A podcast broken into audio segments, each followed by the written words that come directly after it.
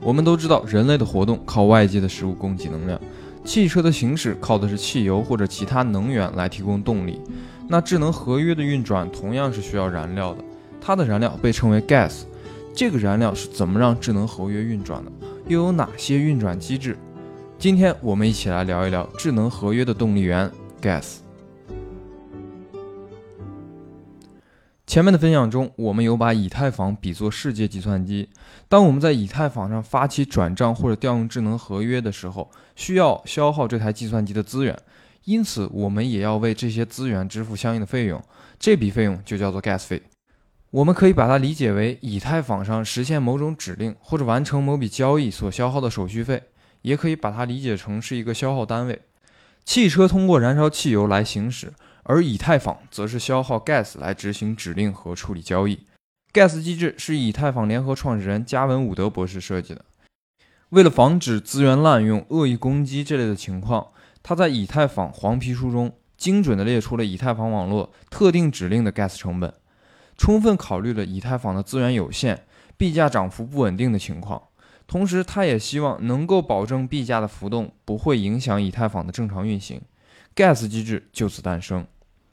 Gas 费由两部分组成，一部分叫做 gas price，另一部分叫做 gas limit。gas price 指的是用户愿意为每单位 gas 所支付的费用，gas limit 指的是用户愿意为执行某笔交易支付的最大 gas 数量。gas 的运行机制并不复杂，总结下来就是三条：首先，一般情况下，gas price 价格越高，交易确认速度就越快。其次，当 gas 消耗达到了 gas 可用上限的时候，这笔交易就会自动停止。最后，如果在达到 gas 的可用上限之前就完成了交易，那么剩余的 gas 费会退还给用户。它的机制很好理解，这里我们着重说一下 gas 可用上限。gas 可用上限是为智能合约量身定制的。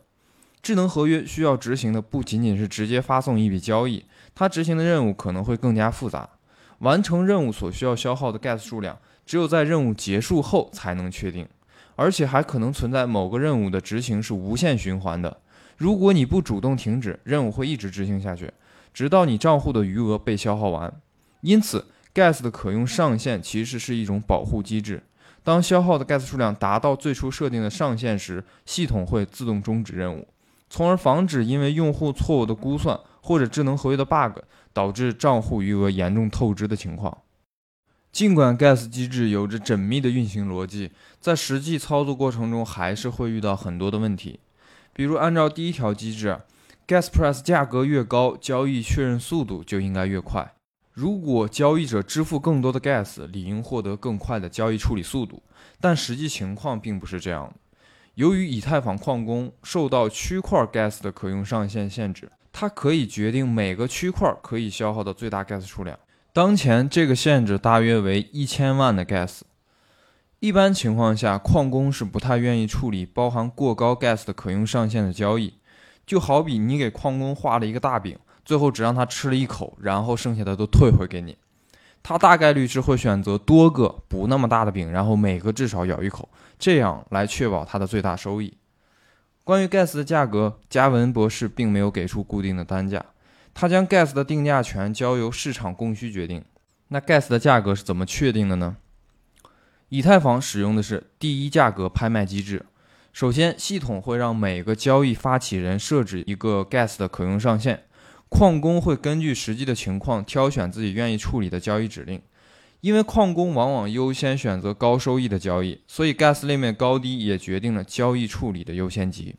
这个机制也导致了不同交易者在同一区块内支付的交易费用可能存在非常大的差异。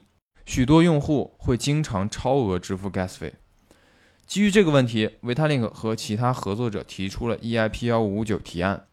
今年八月五日，以太坊伦敦硬分叉升级完成，EIP 幺五五九正式上线。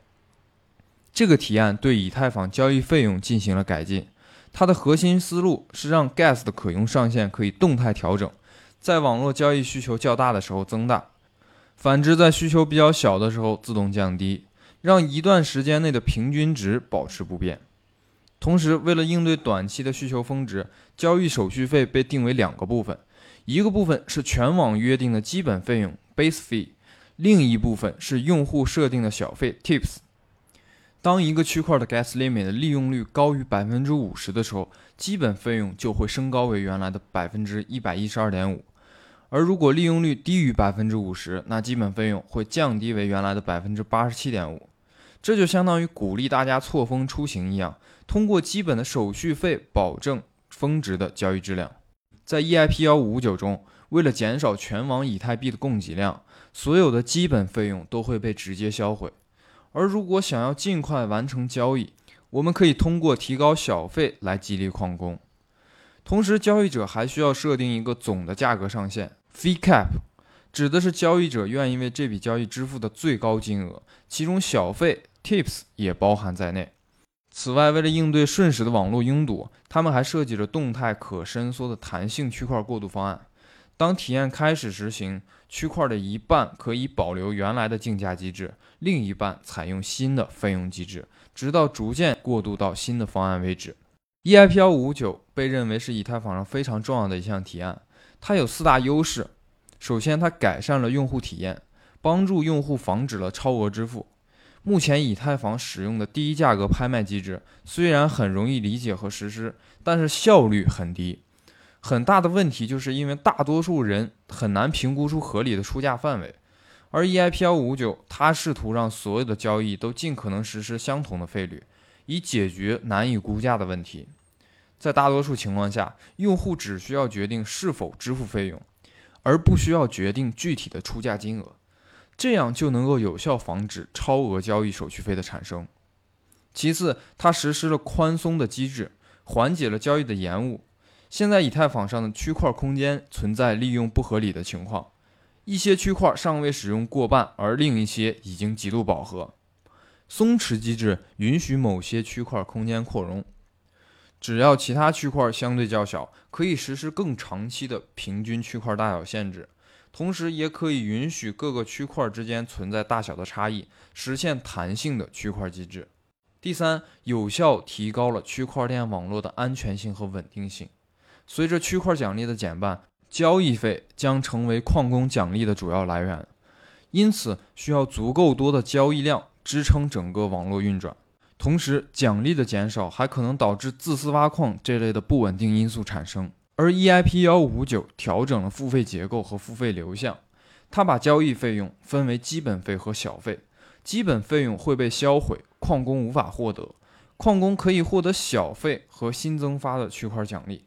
通过这种奖励机制，减少矿工操纵交易费用的动机，让矿工在内的各类参与者都有机会获益，以此来提高区块链网络的整体安全性和稳定性。最后，它可以有效地防止经济抽象，增强以太币的价格支撑。什么叫做经济抽象呢？它指的是在以太坊网络上使用以太币之外的代币去支付交易费用。当用户可以使用其他的 token。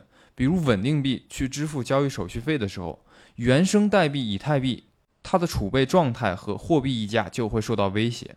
因此，EIP 幺五九规定每笔交易必须消耗特定数量的以太币，希望由此增加经济抽象的难度。如果以太坊上的交易规模足够大，那么它可以捕获大量的基本费用，通过销毁这些基本费用，可以降低以太币的通胀率，甚至产生通缩的情况。这样有利于以太坊价格的支撑。EIP 幺五九是以太坊上非常重要的提案，它对以太坊的用户体验以及网络安全稳定性都会产生非常重大的影响。但部分矿工和矿池却对该提案有着强烈的抵触情绪，他们强烈反对，主要因为他们认为提案不公平，可能削弱他们可以获得的利润。换个角度来看。体验可能会导致小矿工被赶出网络，以太坊挖矿会更加趋于集中化。哥伦比亚大学一位教授深入分析了幺五九提案，他认为提案中存在治标不治本的问题。持续的高额交易费用是可扩展性的问题，而不是机制设计的问题。在需求保持相对稳定的阶段，无论采取什么机制，实际的交易费用都不会大幅度低于市场结算的价格。如果市场结算价格已经非常的高了，那么降低价格的唯一方法是增加供给或者减少需求，而机制设计的范围内并没有体现出来这一点。Vitalik 也提出过相同的意见。他承认 EIP 幺五五九只是暂时性的解决方案，或许能够在短期缓解 gas 费高昂的问题，但是真正的解决方案在于提高以太坊的可扩展性。这也是以太坊二点零想要解决掉的根本问题。可扩展性已经成为以太坊生态各个问题的根源所在，尤其是 gas 费的问题。或许以太坊二点零上线以后，就能改变 EIP 幺五九的提案方向。以太坊 gas 费不断飙升，但还是有很多人愿意用以太坊。那以太坊的 gas 费什么时候才能回归所谓的低价呢？这里我们简单的分析一下 gas 费的增长逻辑。首先，gas 费多高才算是贵？如果单以价格来作为评判标准的话，我认为那是不科学的。以太坊 gas 费高低最重要的评价标准应该是以太坊本身的价值，包括它的生态价值。二零一七年，以太坊凭借智能合约和 ERC 二零标准带来了巨大的优势，吸引了无数的项目进入到以太坊的生态。当时以太坊生态上的项目那是鱼龙混杂，含金量参差不齐。但今天我们再看一看这个以太坊的生态，其中独具创新的项目纷纷涌现出来，比如说 MakerDAO、Compound、Uniswap，以太坊的生态也在不断的壮大。Gas 费攀升其实反映了生态价值不断增长的事实。另一方面，价格会帮助我们筛选需求，而需求决定价值。拥堵导致的价格升高是一种需求自动调节的机制，通过提高价格筛选出更有价值的需求。从而降低拥堵，最终实现价格与需求的平衡。持续上涨的 gas 费劝退了普通用户的同时，也让各种传销垃圾项目纷纷离开了以太坊。换句话说，逐渐抬高以太坊 gas 费本身就是一种需求筛选机制。能够承担得了高 gas 费的项目，本身就具有很高的价值。如果以太坊强行维持低 gas 费的话，势必会吸引很多的垃圾项目进驻。但是以太坊生态资源是非常有限的，这样就有可能导致优质项目的资源被其他垃圾项目掠夺，这样就可能导致劣币驱逐良币的情况，可能会有优质项目为了寻求更多更好的资源而选择其他公链或者自建公链。未来随着以太坊项目的不断发展，它的生态价值也会持续的提升。目前高额的 gas 费或许很让大家头疼。但这种筛选机制却能让以太坊本身实现更加健康的可持续发展，因此高 gas 费的背后有着它自己的运行逻辑和存在的道理。我们需要理性的看待问题。高额的 gas 费背后确实是亟待解决的区块扩展性问题，这也是以太坊无法回避的问题，更是未来以太坊2.0急于突破的困境。我们相信以太坊未来的路还有很多的挑战和障碍。我们也期待以太坊未来的表现。今天的节目就到这里，如果对节目满意的话，点个订阅支持一下吧。下期我们一起聊一聊以太坊2.0的升级之路，感兴趣的同学可以关注一下。我们下期见。